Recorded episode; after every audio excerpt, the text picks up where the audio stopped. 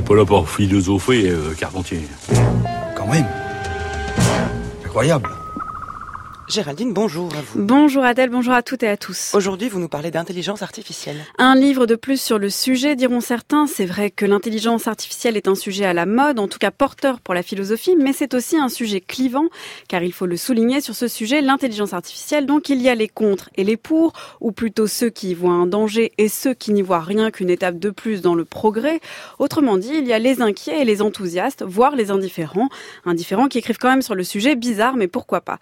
Le livre livre dont je vais vous parler appartient pour sa part clairement à la première catégorie, c'est-à-dire les contres, les critiques, mais il n'est pas pour autant inquiet, au contraire, critiquer l'intelligence artificielle est l'occasion de faire pour le philosophe un éloge de la pensée humaine. Ce philosophe, c'est l'allemand Marcus Gabriel et son livre en français, c'est Pourquoi la pensée humaine est inégalable. Aujourd'hui, grâce à l'intelligence artificielle, on ne marche pas, on ne court pas, on vole. Microsoft AI aide un architecte à redonner vie à l'histoire. Ça se passe maintenant. L'IA aide les agriculteurs à produire plus en utilisant moins de ressources. Une ingénieure étudie comment l'IA pourrait permettre aux souriants malentendants de visualiser les sons. L'innovation prépare le futur. Et le futur est déjà là.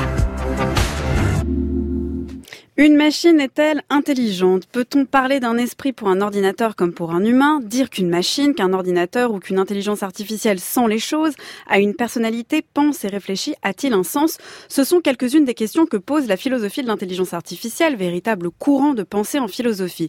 Et ce sont quelques-unes des questions que soulève Marcus Gabriel dans son nouvel essai. Philosophe allemand, très connu outre-Rhin, il n'est pourtant pas un spécialiste de l'intelligence artificielle en tant que tel.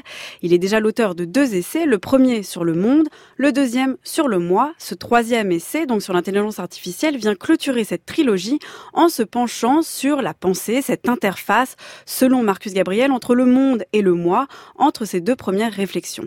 L'intelligence artificielle est donc un moyen pour Marcus Gabriel d'enfoncer le clou de sa théorie et de creuser ce qu'il n'avait pas fouillé auparavant, la pensée. Et c'est ainsi que les questions qu'il pose sont plutôt de ce genre. En quoi la pensée humaine est inégalable, titre de l'ouvrage, de quelle nature est-elle? Et pourquoi pourquoi une machine ne pourra jamais atteindre cette nature. On a l'habitude en effet de voir les ordinateurs sous cette forme, c'est-à-dire des armoires à l'intérieur desquelles il se passe quelque chose. Mais on voudrait bien savoir ce qui se passe. Est-ce que vous pourriez nous expliquer comment ça fonctionne?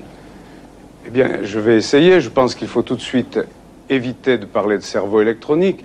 Un ordinateur, c'est des fils, c'est de la ferraille, euh, c'est des plaques de circuit imprimés, c'est des transistors et des résistances. Par conséquent, rien qui fait penser quelque chose d'extrêmement complexe, comme un cerveau humain, par exemple. Mais pourtant, c'est quelque chose de merveilleux, et c'est merveilleux tout simplement parce que ça peut exécuter très vite des choses extrêmement simples. Ça peut exécuter des calculs très vite, ça a donc la fonction calculateur, mais ça a une fonction de plus, qui fait qu'on l'appelle ordinateur, ça peut exécuter des fonctions, des décisions logiques extrêmement vite.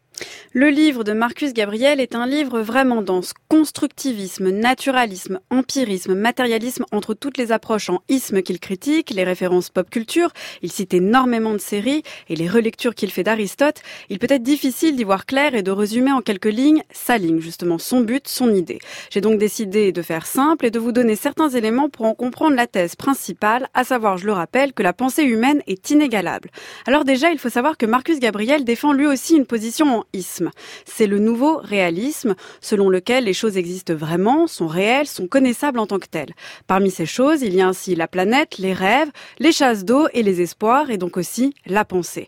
Son but n'est donc pas tant d'abattre l'intelligence artificielle que de penser la pensée humaine, et son idée est double, la pensée est un sens biologique, autant que l'ouïe, la vue ou le toucher, et on peut lui donner un sens, c'est-à-dire une intentionnalité, une individualité, une perspective, ce qui n'est pas le cas d'un ordinateur.